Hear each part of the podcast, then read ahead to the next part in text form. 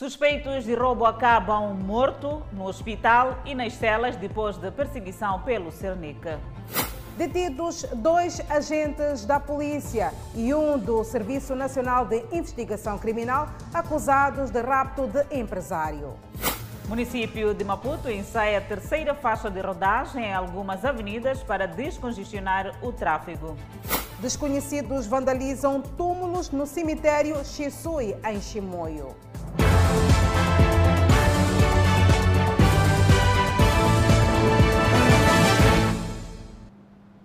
Boa noite, estamos em direto e em simultâneo com a Rádio Miramar e com as plataformas digitais. Há mais dados sobre o caso de tentativa de assalto a uma moquirista que terminou na rota de tiros entre bandidos e o Cernic, na circular de Maputo. Capturados mais suspeitos da quadrilha, um deles o motorista da moquirista que teria fornecido a informação ao grupo dos valores que a mesma transportava para a África do Sul dois acamados para extração de balas, um morto e quatro nas celas. O paciente está aí conosco, como ele perdeu muito, muito sangue, está no estado, digamos, uh, reservado, né, um estado crítico, já se beneficiou das transfusões. E só estamos aguardando né, para ver qual vai ser a resposta do, do organismo do próprio paciente.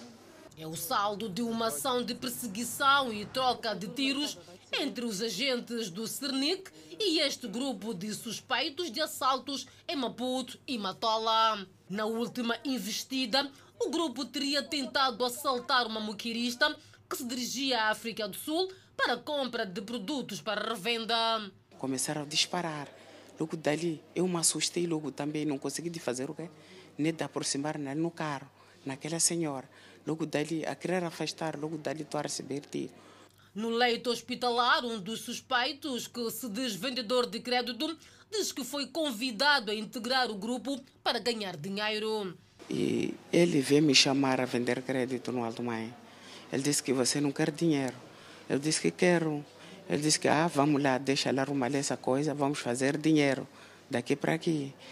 Esta é a viatura onde estavam a ser transportados os seis uh, suspeitos uh, desta quadrilha quando interceptados pelo Cernic na tentativa de assalto a uma mulher que se dirigia para a África do Sul. O proprietário, para além de usar esta viatura para o roubo, diz ser transportador semicoletivo. Este carro usado como chapa esteve numa das rotas na cidade de Maputo. Horas depois, foi transportar bandidos para o crime. O carro estava a passar, matrícula estrangeira. Ele disse que o carro está ali. O motorista disse que vai pescar, o carro vai encostar. No momento que ele vai encostar, o carro vai encostar o, o seu carro à frente. Nós vamos descer, executar o trabalho. Mas o plano foi frustrado pelo Serviço Nacional de Investigação Criminal na Matola. Há no meio destes um reincidente envolvido no assalto a um banco na Zambésia. Estava envolvido numa situação mesmo. Sim. Sim. Quanto, é, quanto é que roubaram? Era 10 milhões de meticais. Muito dinheiro envolvido e bens comprados como estes já na posse do Cernic. Então, nesse instante, quando eles chegam para fazer a abordagem da referida viatura, os agentes também do Cernic já estavam próximos, também pararam no mesmo local e fizeram a abordagem, identificaram-se como agentes do Cernic e eles, estando armados, começaram eh, com os disparos e nessa troca de tiros eh, foram alvejados eh, alguns integrantes. No local da ocorrência, o medo entre os moradores. Ficamos muito assustados mesmo, ficamos em pânico. Até agora ainda estamos muito assustados. Há dois foragidos e o Cernic na Matola continua a trabalhar para desmantelar quadrilhas que tiram sossego em muitos bairros da Matola. Detidos dois agentes de proteção e o agente do Serviço Nacional de Investigação Criminal, supostamente envolvidos no rapto que ocorreu no passado dia 12 de fevereiro na cidade de Maputo. A vítima ainda encontra-se em cativeiro. Rapto filmado foi o que aconteceu no interior de uma loja de venda de bebidas alcoólicas, onde as câmaras de videovigilância captaram o momento em que homens armados introduzem-se na loja e de lá retiram um empresário de 59 anos de idade. Na altura, testemunhas contaram à Miramar o que viram. De repente, estacionaram um carro ali, um entrou, pegou o proprietário, o mais velho daí da loja. Entra, entra, entra. Houve uma pequena resistência. O dono do Bottle Store? Sim, o dono do Bottle Store. O dono, não, acho que não é o filho, é o dono do Bottle Store.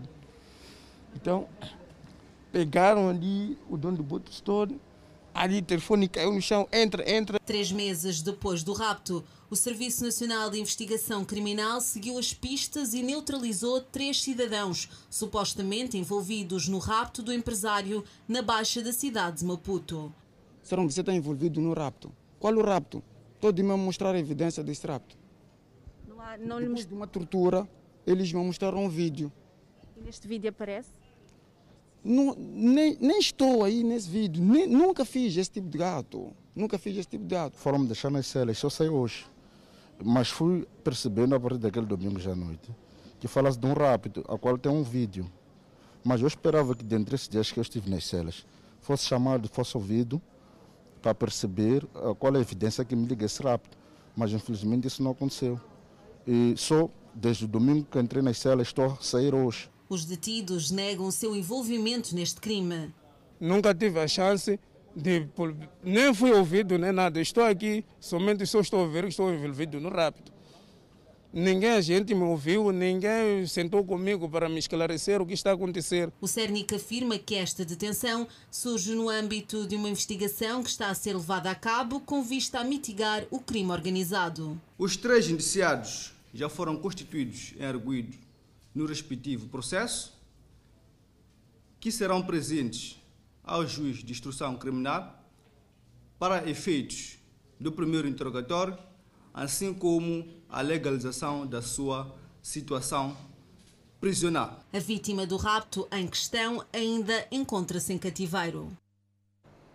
Vamos analisar o combate aos raptos nesta edição do Fala Moçambique. É dentro de instantes, Adelaide, seguimos com mais notas informativas. É verdade, e vamos falar de transitabilidade rodoviária, onde o município de Maputo e a Polícia de Trânsito iniciaram o ensaio da terceira faixa de rodagem nas avenidas FPLM e Jules Nyerere. Esta iniciativa é ensaiada numa extensão que parte da paragem Chapa Amarela, isto é, na Avenida Júlio Nyerere, até a paragem Soveste, na Avenida das FPLM. Automobilistas entram em embaraço e alívio na manhã desta quinta-feira. Surpreenderam-se com o ensaio da terceira faixa de rodagem da paragem Chapa Amarela na Avenida Júlio Nyerere até a paragem Soveste na Avenida das FPLM. Está a valer sim. Só que aqui há um congestionamento de novo, não estou a perceber daqui é para ir como. Mas estamos aqui. Então não está a haver vantagem? Onde há vantagem, há desvantagem. Ensaio que teve vários momentos de embaraço na rotunda da Praça dos Combatentes, onde muitos automobilistas ficaram confusos e agastados. Estou aqui já há mais de 10 minutos tentando passar para a cidade, não estou a conseguir. Então dá para dar um lado só. Implementação que divide opiniões. Só que aqui à frente há uma desorganização total. É uma boa ideia realmente, mas tem que se melhorar. A terceira faixa a funcionar das 6 às 8 horas da manhã, período de pico no tráfego no sentido ao centro da cidade, foi concebida para aliviar congestionamento. Visa necessariamente uma faixa que começa onde inicia a bifurcação. Para quem vem da Juzinhereira, saindo do Len, ali onde começa o, o V, vulgarmente sem assim, o maior embaraço de trânsito acontece quando os veículos chegam aqui à rotunda da Praça dos Combatentes, vulgo Chique. Isso porque muitos automobilistas não sabem que a terceira faixa, hora em ensaio, serve só para quem chegado aqui vai seguir a avenida das FPLM. Estamos a, a, a, a desviar as viaturas, especificamente viaturas ligeiras, que queiram tomar o, o, rumo à cidade via FPLM. Então, por isso mesmo, quando se chega aqui na, na praça, na rotunda, todos os carros são obrigados a entrar pela FPLM.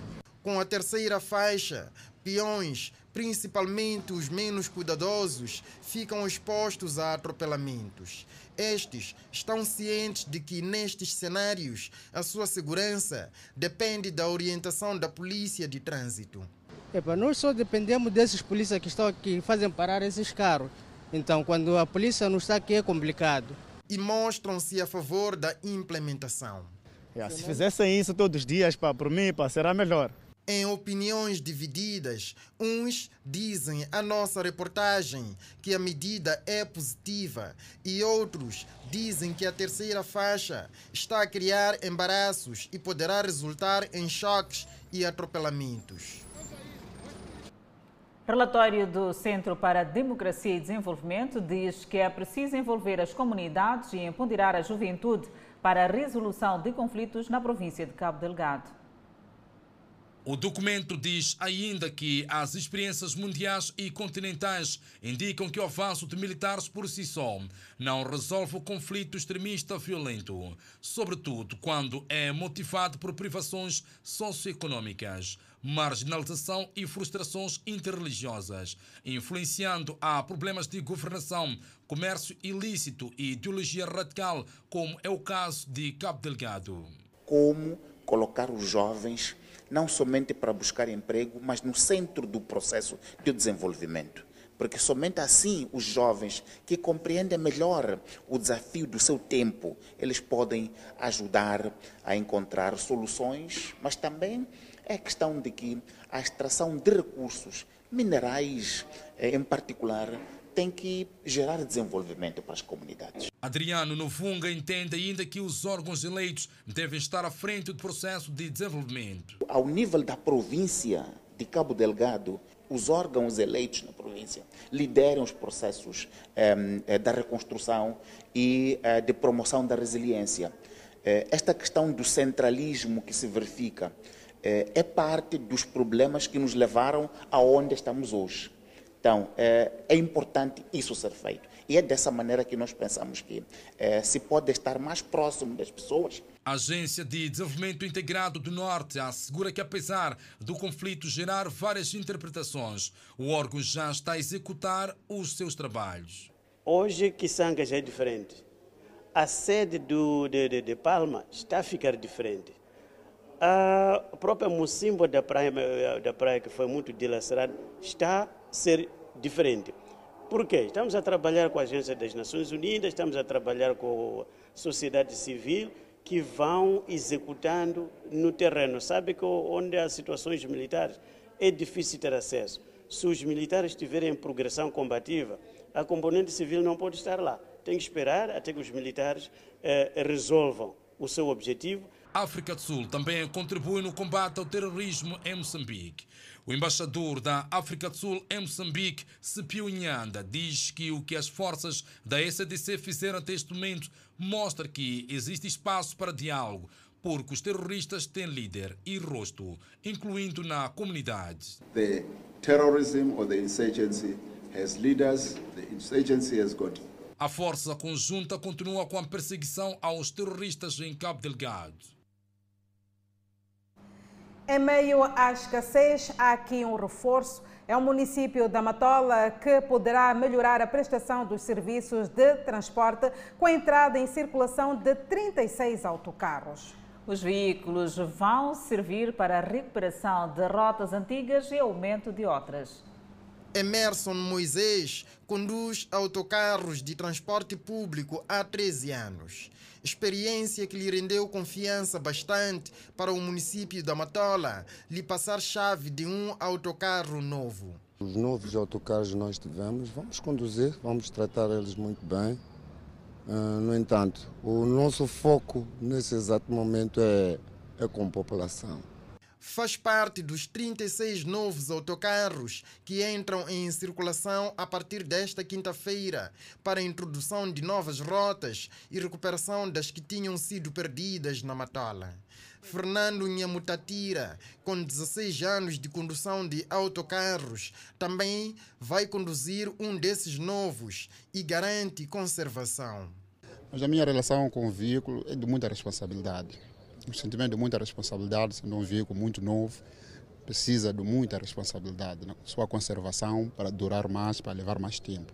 A função de controle de rotas é de Henrique Guidjagnani, que revela que os veículos vão fazer transporte interdistrital e entre bairros. Para além da interligação dos, entre os bairros, mas também a necessidade de, da saída e entrada é, de, to, de toda a, a, o passageiro que vem dos distritos fora para, para vir cuidar de todos os assuntos pessoais e serviços por aí fora. É com reservas que Elder, munícipe da Matola, louva os novos autocarros por conta das péssimas condições das rodovias. Esperamos que esses bombos beneficiem a nós, a população, e também falando das estradas, as estradas estão em péssimas condições, meu irmão. Por detrás da acelerada depreciação de autocarros de transporte de passageiros estão as vias de acesso que se encontram em avançado estado de degradação.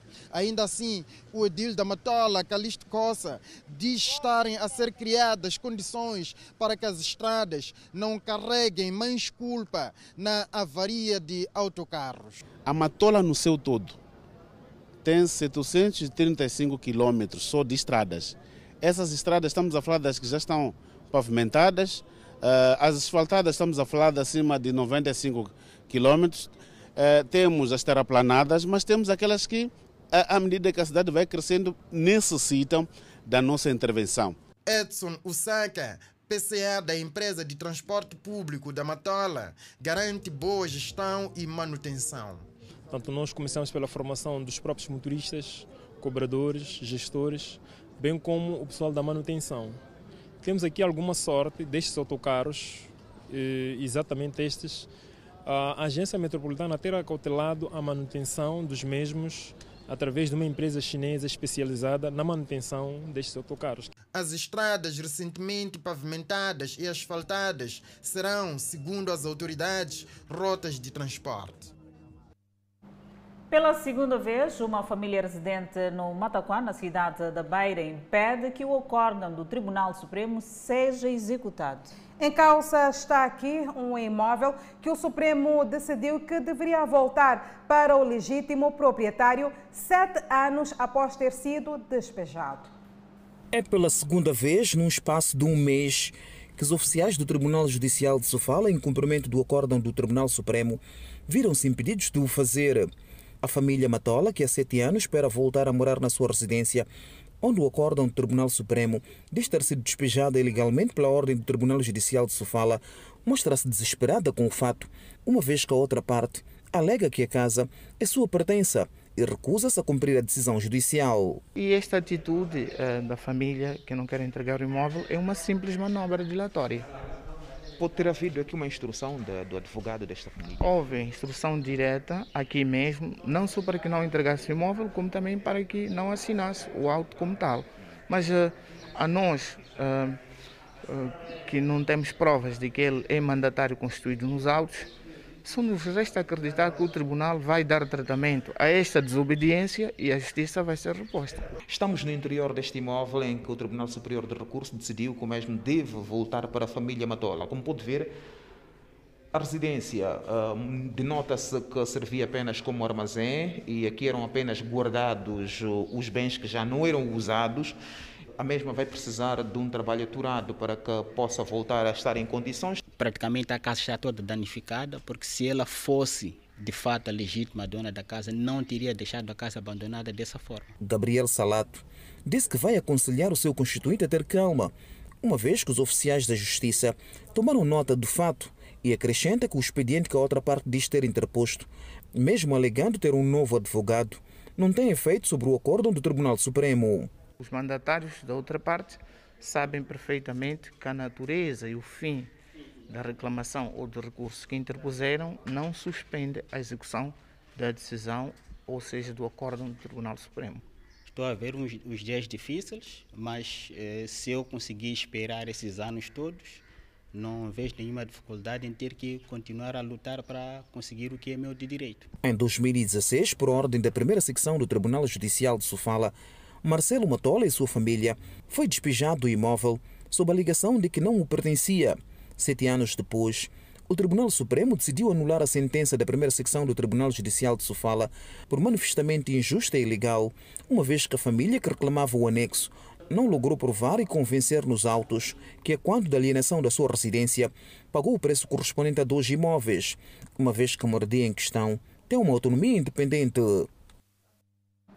O presidente da República, Felipe Jacinto Nunes, quer dinamismo dos diplomatas moçambicanos na mobilização de fundos. Fundos estes para a reconstrução da província de Cabo Delgado, que é uma emergência nacional.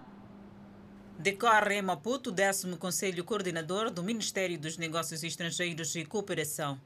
Durante o evento, o presidente da República, Filipe Nunes, abordou assuntos ligados à segurança, anunciando a formação das tropas militares para fazer face ao terrorismo.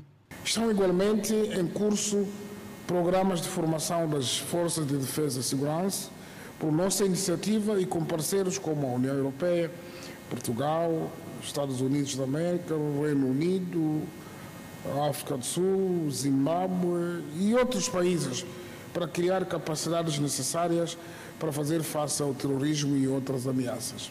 Filipe Nhosse trouxe no seu discurso os desafios enfrentados pelo país que exigem a conjugação de esforços nacionais e internacionais para sua superação.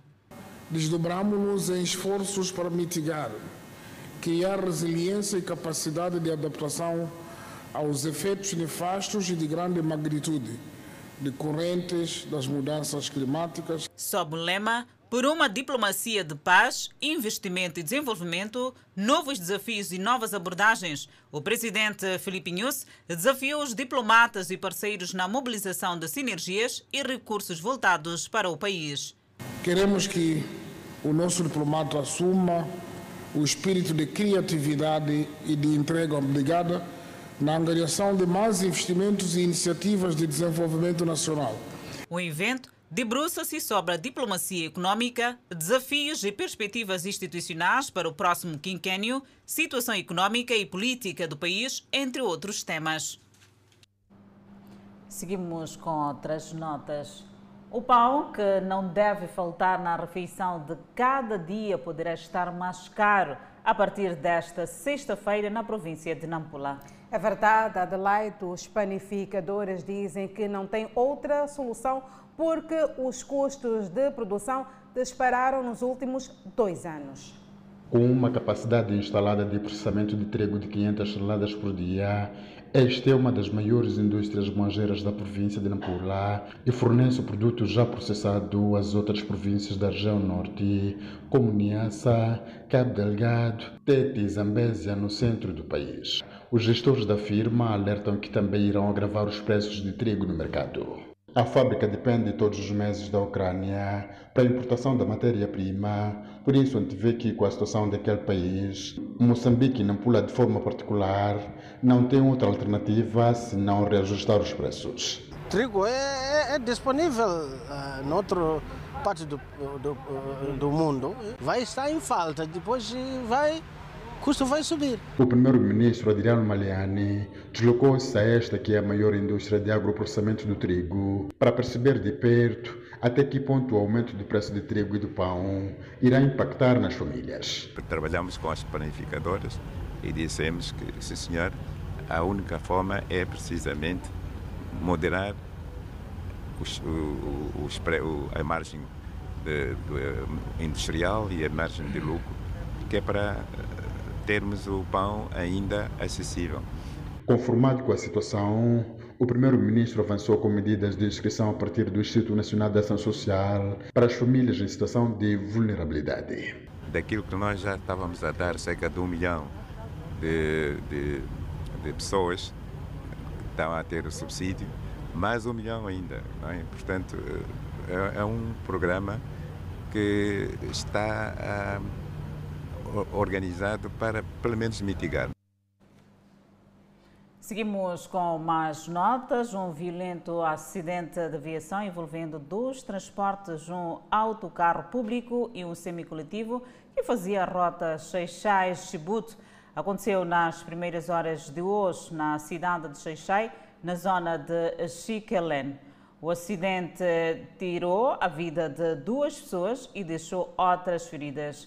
De acordo com as autoridades locais, uma tentativa de ultrapassagem pode ter sido a causa deste sinistro. Voltamos a alertar: evite sangue nas estradas, evite ultrapassagens irregulares, evite a velocidade. Por hora, seguimos para falar de combate aos sequestros. Vimos esta semana que supostos raptores foram detidos em Maputo, em conexão com os casos. Temos inclusive agentes da Polícia da República de Moçambique. Contudo, segue o trabalho para o resgate das vítimas dos sequestros.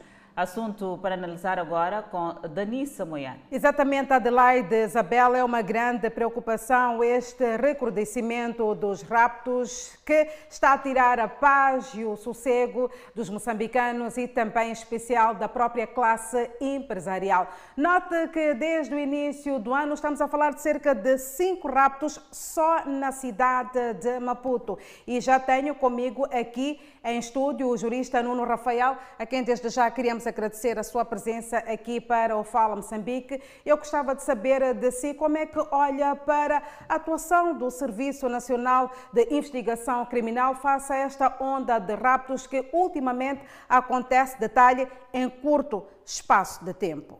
Certo. Danissa, antes de mais, permita-me saudar a si, saudar a sua colega que está no, no outro estúdio, saudar igualmente a todos um, os colaboradores da TV Miramar, que tornam possível a transmissão, e saudar um, especialmente a todos os telespectadores. Olha, indo de encontro com a questão que acaba há pouco de referir, primeiro tenho a dizer que o recrudescer do crime de rapto é de veras preocupante no âmbito da comunidade em geral, em especial para a comunidade um, um, de classe econômica ou os, os comerciantes empresários que procuram, de certa forma, investir no âmbito do nosso território nacional, em particular na cidade de Maputo, que o recrudescer um, vem tendo uma incidência um bocadinho mais agudizada relativamente às outras províncias, um bocadinho em comparação com a cidade da Beira e, e, a província de Nampula, que também tem um índice um bocadinho elevado da situação relativa a, a, ao crime de rapto.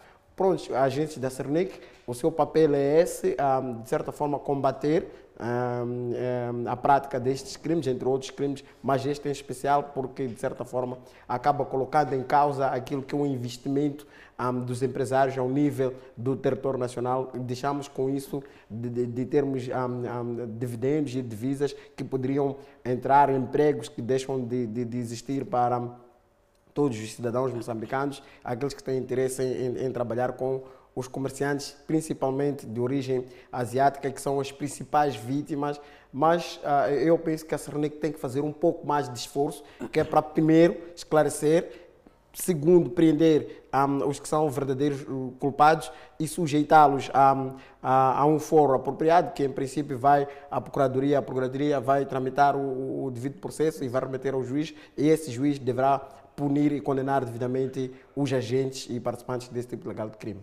Pois bem, como nós acompanhamos na reportagem, foram detidos, neste caso, dois agentes de proteção e também um agente do Serviço Nacional de Investigação Criminal, portanto, supostamente envolvidos no rapto que ocorreu no passado dia 12 de fevereiro, isto é, na cidade de Maputo. A questão que eu lanço neste momento é que leitura faz de supostos agentes da polícia envolvidos em raptos, sendo que no ano passado, por exemplo, sete foram foram detidos e também expulsos eh, da corporação. Portanto, eh, pelo menos está comprovado aqui que alguns agentes da Polícia da República de Moçambique, em especial do Serviço Nacional de Investigação Criminal, estão envolvidos nos raptos. Certo. Olha, Danissa, se olharmos para o crime de rapto em si, um, é, talvez explicar um bocadinho só de forma muito rápida. Rapto é o ato pelo qual uma pessoa uh, coloca alguém um, sobre, uh, vamos lá,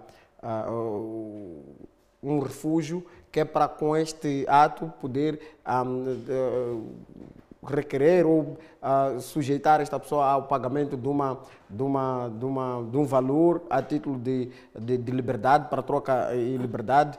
E estes crimes não são feitos por pessoas amadoras. Estes crimes são, pessoas, são por pessoas que realmente entendem. No entanto, para dizer que se não são criminosos que estão na cena do crime há muito tempo, são pessoas que lidam diariamente com este tipo legal de crime. Não é por acaso que a Procuradora-Geral da República, no seu informe junto da, da nação na, no Parlamento um, Nacional, fez referência da necessidade de combater e, e, fazer a lavagem da fileira ao nível da polícia em geral sobre pessoas que estão lá infiltradas para ter esta prerrogativa e, e, esta facilidade de cometer o crime de forma mais facilitada. É mais fácil termos um agente da, de Cernic a cometer o crime ou estar envolvido no crime de rapto relativamente a uma pessoa que não tem domínio um, ou não está na cena do crime há, há, há, bastante tempo. No entanto, a mim não me admira tanto que tenhamos estes agentes do Cernic envolvidos um, em, em, situações de crime de raptos. No entanto, há uma justa necessidade de haver uma fiscalização, fiscalização perdão,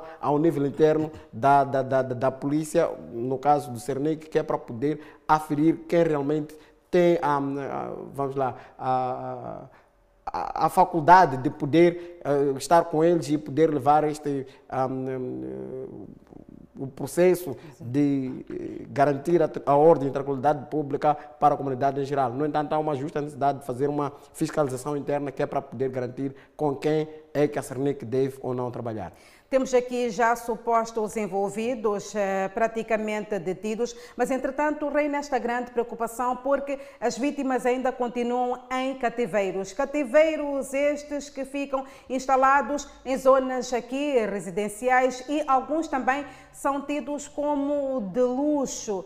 Como é que podemos olhar para esta própria sofisticação dos raptores?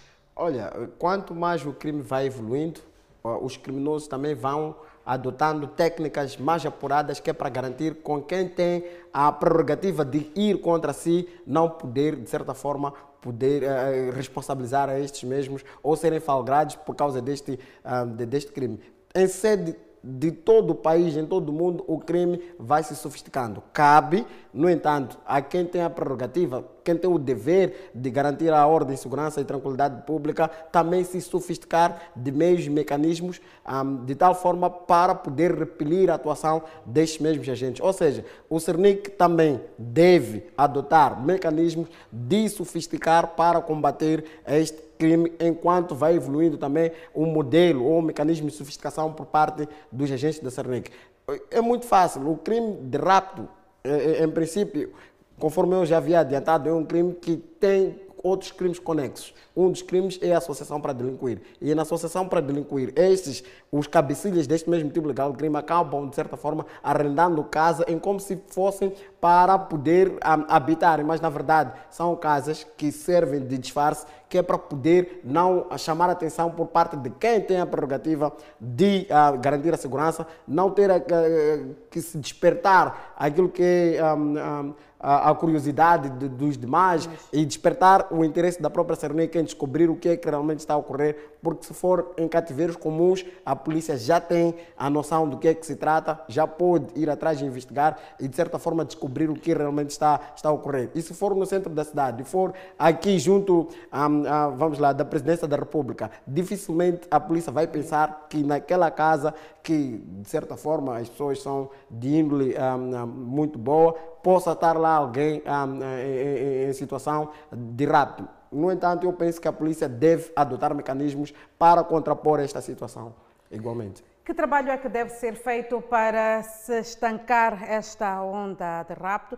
Há aqui um perigo caso estas situações venham a prevalecer.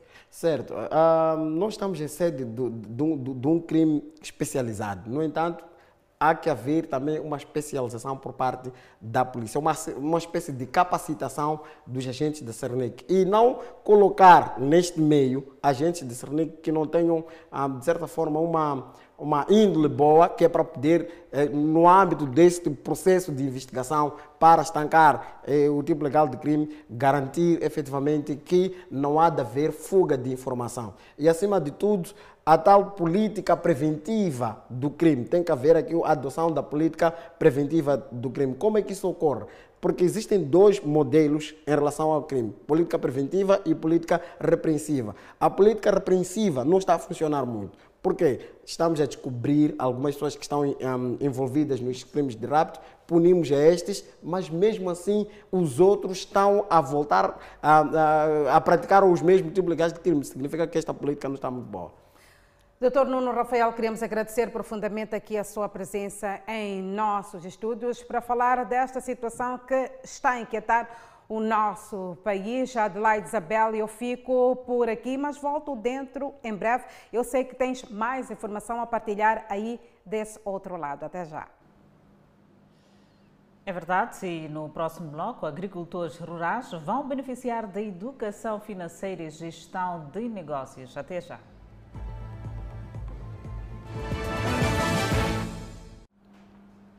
De volta ao Fala Moçambique, o primeiro-ministro orientou aos empresários que operam na cidade portuária de Nacala e Nampula a dinamizarem a economia.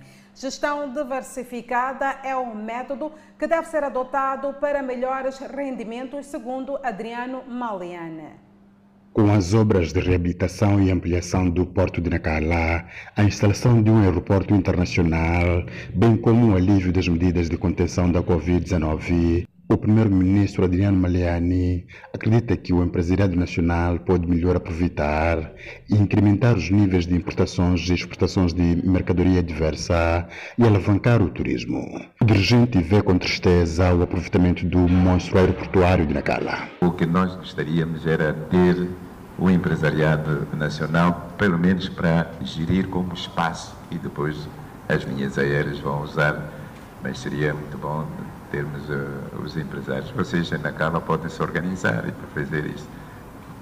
No encontro com o grupo empresarial de Nacala, o governante foi questionado sobre as possíveis soluções da erosão neste ponto do país. O primeiro-ministro atirou responsabilidades ao Conselho Municipal local, tendo sustentado que o governo central tem feito a sua parte.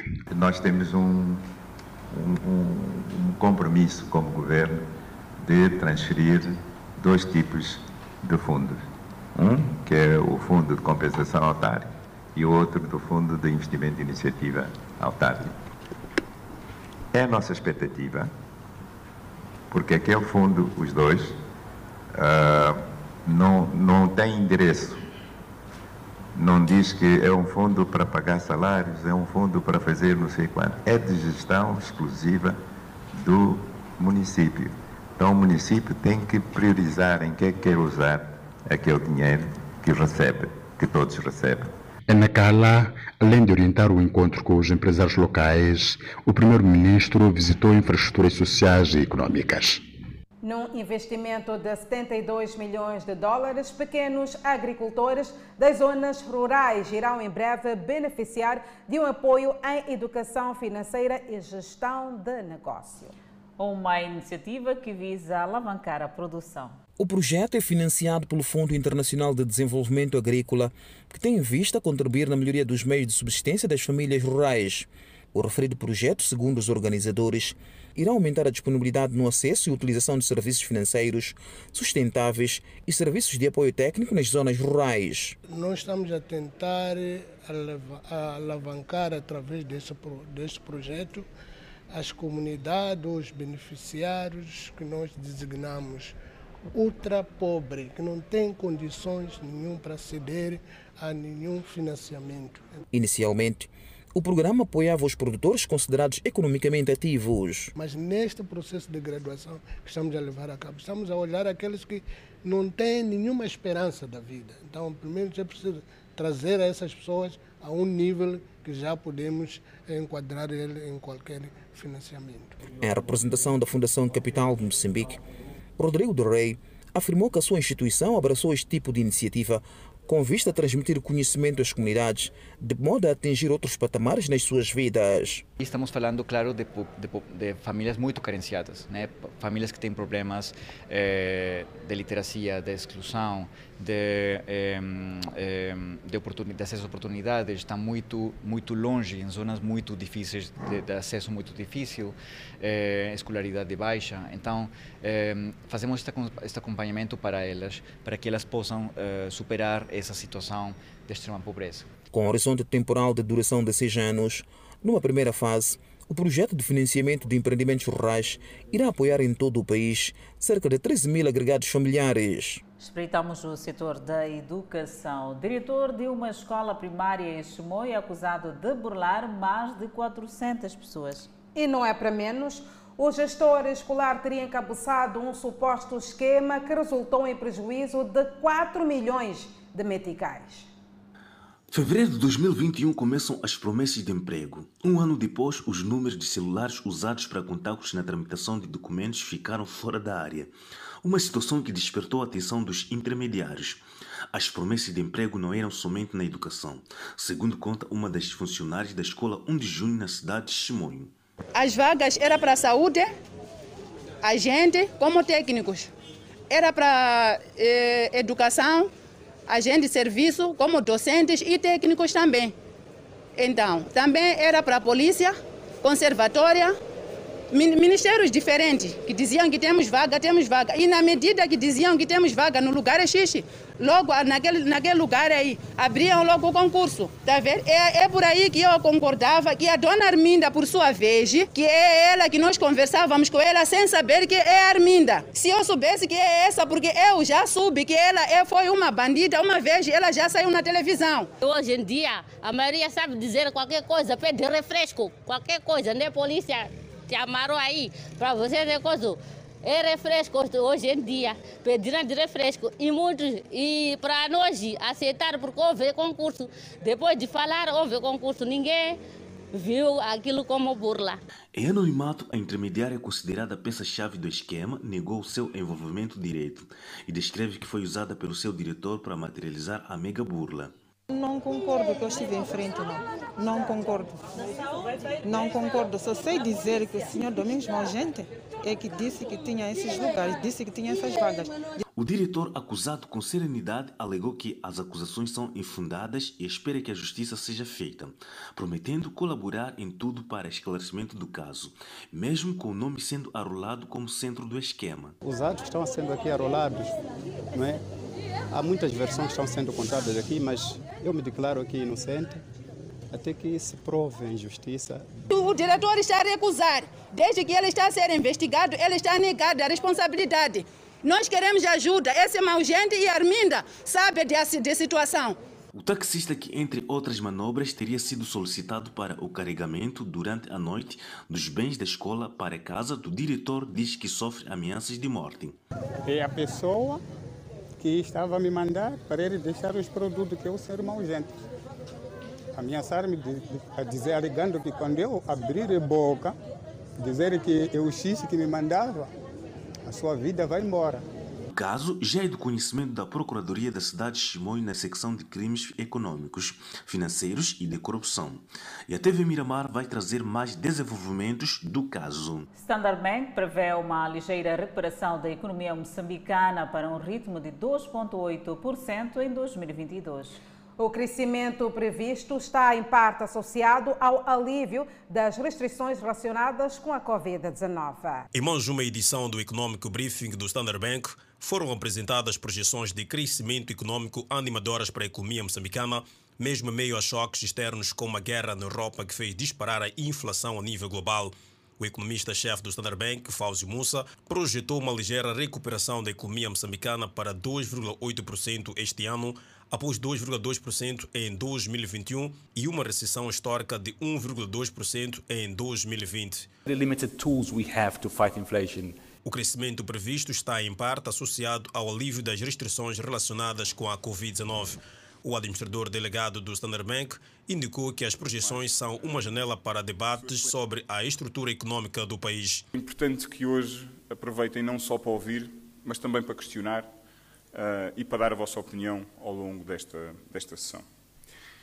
Uh, e, e, nós optámos também por trazer uh, o nosso economista do G10 hoje, porque a globalização já não é um termo que é exclusivo dos, dos economistas. Em meio às projeções de crescimento econômico avançadas para este ano, o presidente do Conselho de Administração do Standard Bank falou do dinamismo que o banco quer implementar este ano. Vamos continuar a conviver, vamos continuar a colaborar, vamos continuar a estar neste mercado e todos contribuirmos para a construção e desenvolvimento de um sistema financeiro sólido e, e, e forte. As projeções de crescimento de médio e longo prazo do Standard Bank apontam para um crescimento médio do produto interno bruto de 3,7% ao ano entre 2022 e 2025.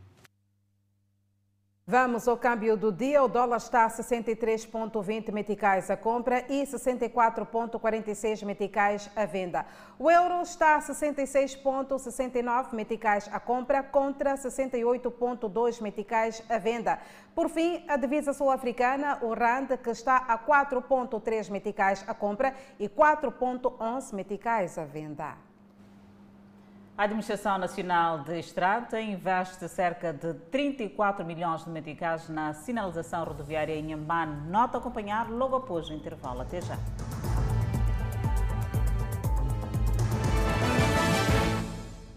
O Fala Moçambique está de volta com mais informação.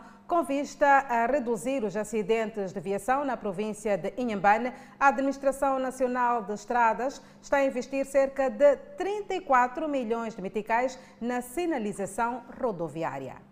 Nos últimos anos, têm sido frequentes os casos de acidentes de viação nas estradas da província de Inhambane. Alguns automobilistas apontam a falta de sinalização nas vias como um dos fatores que causam estes sinistros. Neste momento, decora o processo da pintura num troço de 173 km entre Vilanculo e Massinga, além de colocação de placas de trânsito que servem para orientar as regras de tráfego, informação sobre as condições condições da via e alerta sobre proibições, restrições e obrigações no uso do local, dentre outras funções. É, logicamente que este processo de sinalização vai ajudar muito aos utentes da via naquilo que é, é a orientação destes mesmos utentes para que façam uma circulação segura e cômoda. Este, vamos fazer a pintura em cerca de 173 quilômetros de estrada. A segundo o setor das estradas aqui na província de Inhambane, com a sinalização em curso,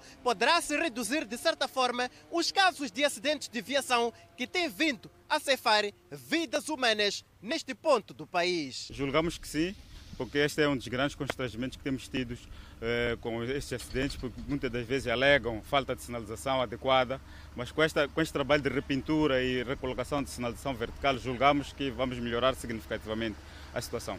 Além destas atividades, a Administração Nacional de Estradas, ANI, está também a investir 313 milhões de meticais na manutenção da estrada no troço Mangungo Metro, no distrito de Inhassoro, a Save, em Govuro. O troço Mangungo Metro Save fizemos eh, um trabalho de manutenção periódica em cerca de 25 km de estrada. Este trabalho teve um impacto muito positivo naquilo que é a redução dos tempos de viagem dos utentes e aumento da comodidade desta mesma circulação. Em vários distritos da província de Nampula ressentem dos efeitos do ciclone Gomba. O primeiro-ministro reservou esta quinta-feira para avaliar o nível de resposta do governo após os estragos causados. Monapo foi um dos distritos da província de Nampula que foi bastante investigado pelo ciclone Gombe, por onde além de infraestruturas sociais e econômicas, houve destruição de várias habitações. A ponte que liga Quixaxa a Monapo tinha sido comprometida nos dois encontros. Agora o trânsito voltou a fluir e o primeiro-ministro mostrou a sua satisfação com o trabalho executado. Da outra vez que eu tive que ir a Mojinqual, tive que ir de helicóptero porque pelo menos esta ponte mostrava que podia dar a ligação. E, e é feliz, eh, fico feliz saber que ver que, que já está. Maleane está ciente de que o local precisa de uma intervenção de vulto para dar vazão ao tráfego rodoviário, nesta que é uma das importantes estradas que liga das zonas de produção agrícola aos centros comerciais nesta região da província de Nampula. Nós temos programa de estradas rurais e dentro desse programa, naturalmente, esta é a estrada muito importante que vai ser uh, reabilitada O secretário de Estado Nampula Mete Gondola diz que, para além do restabelecimento do trânsito rodoviário, o Executivo está atento ao processo de reconstrução de casas resilientes e recuperação das culturas agrícolas que ficaram afetadas com a passagem do ciclone Gombe. O maior esforço que deve ser feito é na reconstrução, sobretudo das casas. Esta sexta-feira, o primeiro-ministro Adriano Maliani trabalha no distrito de Rapalli, por onde vai dirigir o lançamento do programa MASPIS. Passamos a atualizar os dados da Covid-19. Moçambique registrou quatro casos recuperados, levando o cumulativo para 223.159. O país, neste momento, tem um internado. Nas últimas 24 horas, sete pessoas acusaram positivo para a Covid-19, no universo de 527 amostras suspeitas testadas. Moçambique tem um cumulativo de 225.407 casos positivos, sendo 224.038 de transmissão local e 369 importados. O país não registrou óbitos, portanto, mantém o cumulativo de 2.201 as vítimas mortais. Neste momento, o país tem 43 casos ativos devido a esta pandemia viral. Seguimos com mais notas informativas. De janeiro de 2020 a dezembro de 2021, a pandemia da Covid-19 fez entre 13,3 e 16,6 milhões de mortes. Ou seja, um número muito superior ao oficialmente registrado, de acordo com cálculos da Organização Mundial da Saúde. Em um comunicado, a Organização Mundial da Saúde divulgou novos dados que mostram que o balanço total associado direta ou indiretamente com a pandemia da Covid-19 entre 1 de janeiro de 2020 e 31 de dezembro de 2021 é de 14,9 milhões de mortes e com uma margem entre 13,3 e 16,6 milhões. Desde o início da pandemia, os números dos países membros reunidos pela OMS davam um total de 5,4 milhões de mortes por Covid-19 nesses dois anos. Mas há muito tempo, a instituição da ONU afirmava que esses registros estavam longe de ser reais. 20 países, representando aproximadamente 50% da população global, respondem por mais de 80% do excesso de mortalidade global, estimado para o período de janeiro de 2020 a dezembro de 2021. Esses países são o Brasil, Colômbia, Egito, Alemanha, Índia, Indonésia, República Islâmica do Irão, Itália, México, Nigéria, Paquistão, Peru, Filipinas, Polônia, Federação Russa, África do Sul, Reino Unido da Grã-Bretanha e Irlanda do Norte, Turquia, Ucrânia e os Estados Unidos da América. De acordo com a OMS, 84% das mortes estão concentradas no Sudeste Asiático, Europa e Américas, sendo que 68% delas em apenas 10 países em todo o mundo. A OMS declarou a pandemia há exatamente dois anos, em 11 de março de 2020, obrigando os países a agir para conter a propagação do vírus que continua a matar, apesar do avanço da vacinação em todo o mundo, apesar da suspensão das restrições em várias regiões, a organização alerta que a pandemia está longe de acabar. A capital chinesa ordenou que as escolas permaneçam fechadas para estudantes numa tentativa de eliminar um novo surto de casos de coronavírus. Esperava-se que as aulas retomassem após o feriado do Dia do Trabalho, mas as autoridades de Pequim decidiram suspender por mais uma semana. Enquanto isso, a suspensão de refeições em restaurantes, bares e discotecas continuará por tempo indeterminado. Pequim também fechou 60 estações de metrô, mais de 10% do seu vasto sistema, para evitar a possibilidade de propagação do vírus. Algumas comunidades onde os casos foram descobertos foram isoladas. Os moradores da cidade são obrigados a passar por três testes ao longo da semana, enquanto as autoridades procuram detectar e isolar casos sem impor o tipo de bloqueio geral visto em Xangai e em outros lugares. Um resultado de teste negativo é necessário para permanecer em espaços públicos. Pequim relatou na quinta-feira apenas 50 novos casos, oito deles assintomáticos. A Organização Mundial da Saúde alerta sobre relatos de casos prováveis de hepatite infantil. Quase 193 milhões de pessoas em todo o mundo não têm o suficiente para comer todos os dias. Notas informativas para ver e ouvir logo a seguir o intervalo. Até já. De volta ao Fala Moçambique para falarmos de insegurança alimentar no mundo. Pois é, de acordo com o novo relatório das Nações Unidas, quase 193 milhões de pessoas em todo o mundo não têm o suficiente para comer todos os dias. O relatório produzido em conjunto pela Rede Global contra a Crise Alimentar, que é composta pelo Programa Mundial de Alimentos, a Organização das Nações Unidas para Agricultura e Alimentação e a União Europeia. O número de pessoas em insegurança alimentar aumentou em 40 milhões em um ano e que piorou em 53 países, com o relatório culpando as mudanças climáticas, as guerras e a pandemia da Covid-19. A Organização das Nações Unidas disse que a fome aguda aumentou nos últimos seis anos e com grandes crises alimentares em alta de todos os tempos, especialmente em países como Afeganistão, República Democrática do Congo, Etiópia, Nigéria, Sudão do Sul, Síria e Iêmen, que têm experimentado conflitos prolongados. A invasão russa da Ucrânia e o conflito subsequente também colocaram os países africanos em risco, pois depende de ambos os países no conflito pelo fornecimento de trigo.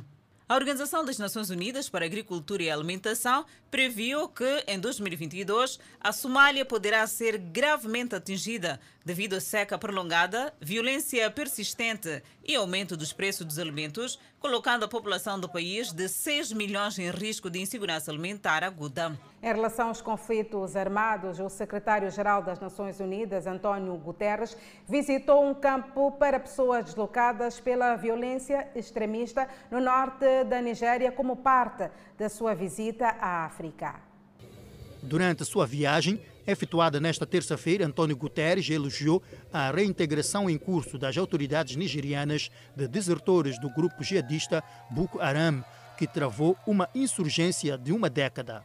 Em conversa com repórteres em Maidugar, capital do estado de Borno, onde a insurgência está centrada, o secretário-geral da ONU também pediu mais financiamento para ajudar a reconstruir vidas no nordeste da Nigéria onde os rebeldes estão a operar. Antes de sua viagem à Nigéria, Guterres esteve no Níger na segunda-feira, onde expressou forte preocupação com a violência jihadista no Sahel, a vasta área semiárida ao sul do deserto de Saara. Ainda na página internacional e para falar de saúde pública, a Organização Mundial da Saúde é alerta sobre relatos de casos prováveis de hepatite infantil. De acordo com a Organização Mundial da Saúde, desde 1 de maio, pelo menos 228 casos prováveis foram relatados de 20 países, com mais de 50 casos adicionais sob investigação. Autoridades da saúde em todo o mundo investigam um aumento de casos graves de hepatite inflamação do fígado em crianças, que resultou já em uma morte e outras quatro mortes que estão a ser investigadas. Recorde-se que este surto de origem desconhecida foi anunciado pela OMS a 15 de abril e afeta crianças com idades entre 1 e 16 meses com inflamação do fígado e sintomas gastrointestinais, como dores abdominais, diarreia e vômitos e elevação das enzimas do fígado. Mais de 20 crianças americanas em 10 estados, entre eles Nova York, foram acometidas pela doença, que pode causar febre, fadiga, perda de apetite, náusea, vômito, dor abdominal, urina escura, fezes claras, dor nas articulações e icterícia.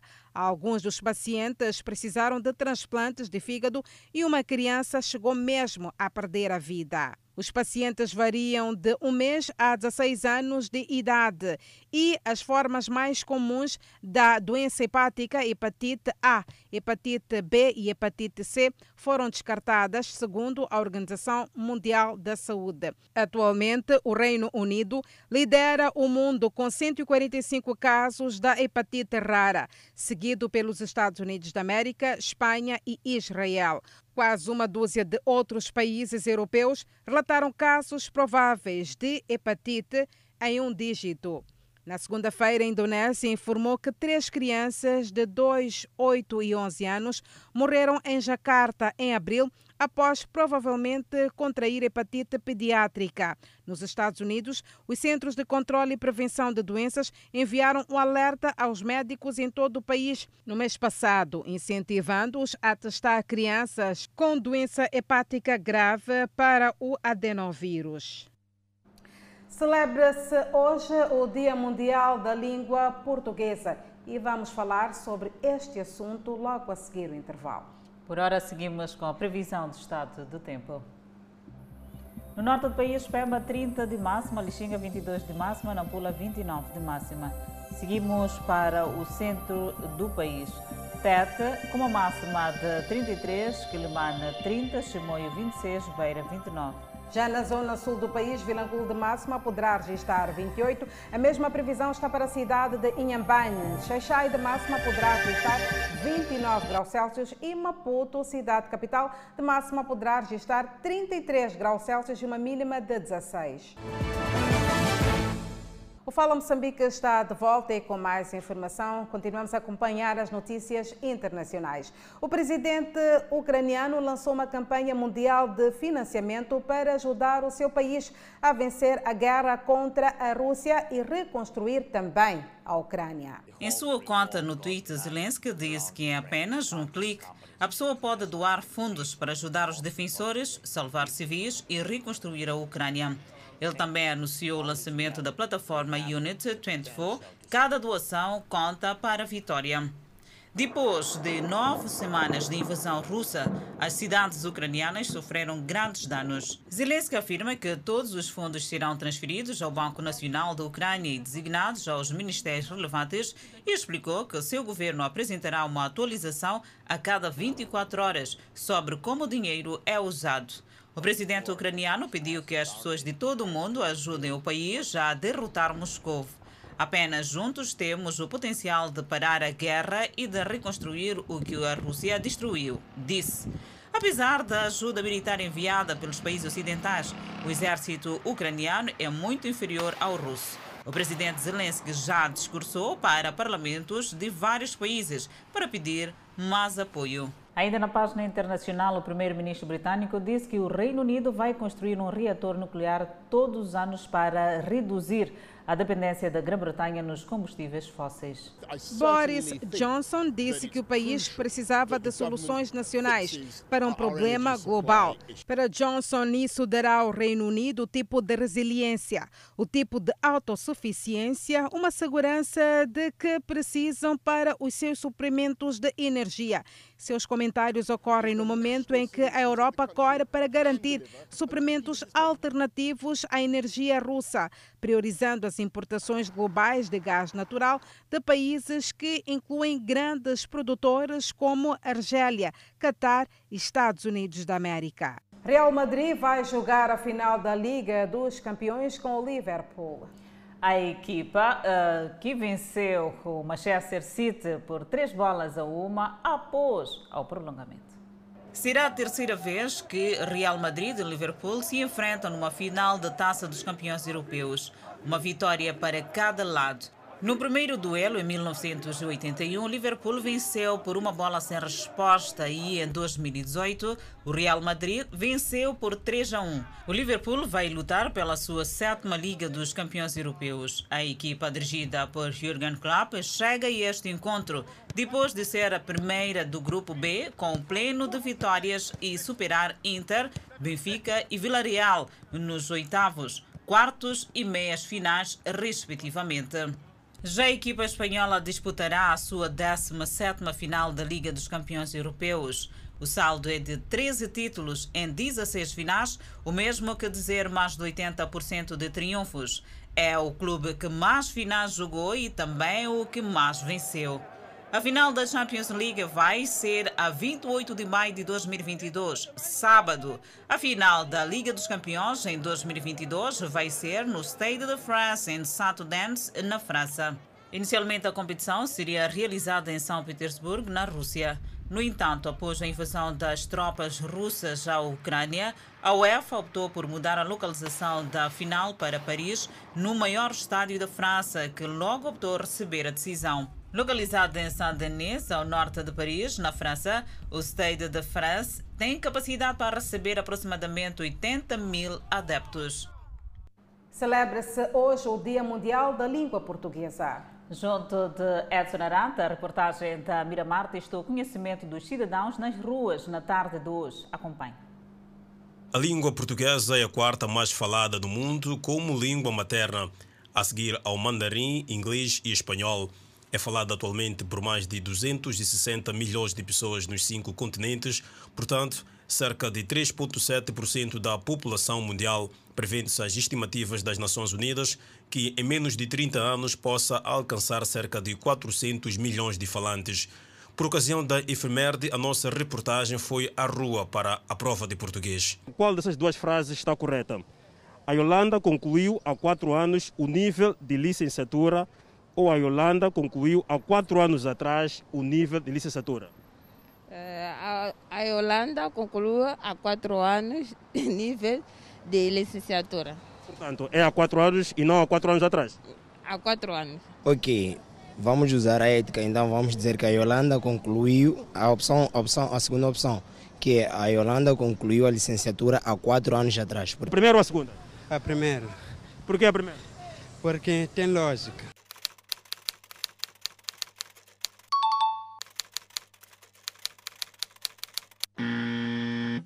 O Abdul gosta de camarão, mas é alérgico. Ou o Abdul gosta de camarão, mas é alérgico. Qual das seguintes frases está correta, ponto de vista de escrita? O Abdul gosta de camarão, mas é alérgico. A primeira ou a segunda? A segunda. O Abdul é mais alérgico. É mais ou mais? Mais. Mais ou mais? Mais. O Abdul gosta de camarão, mas é alérgico. A primeira ou a segunda opção? A primeira. Obrigado.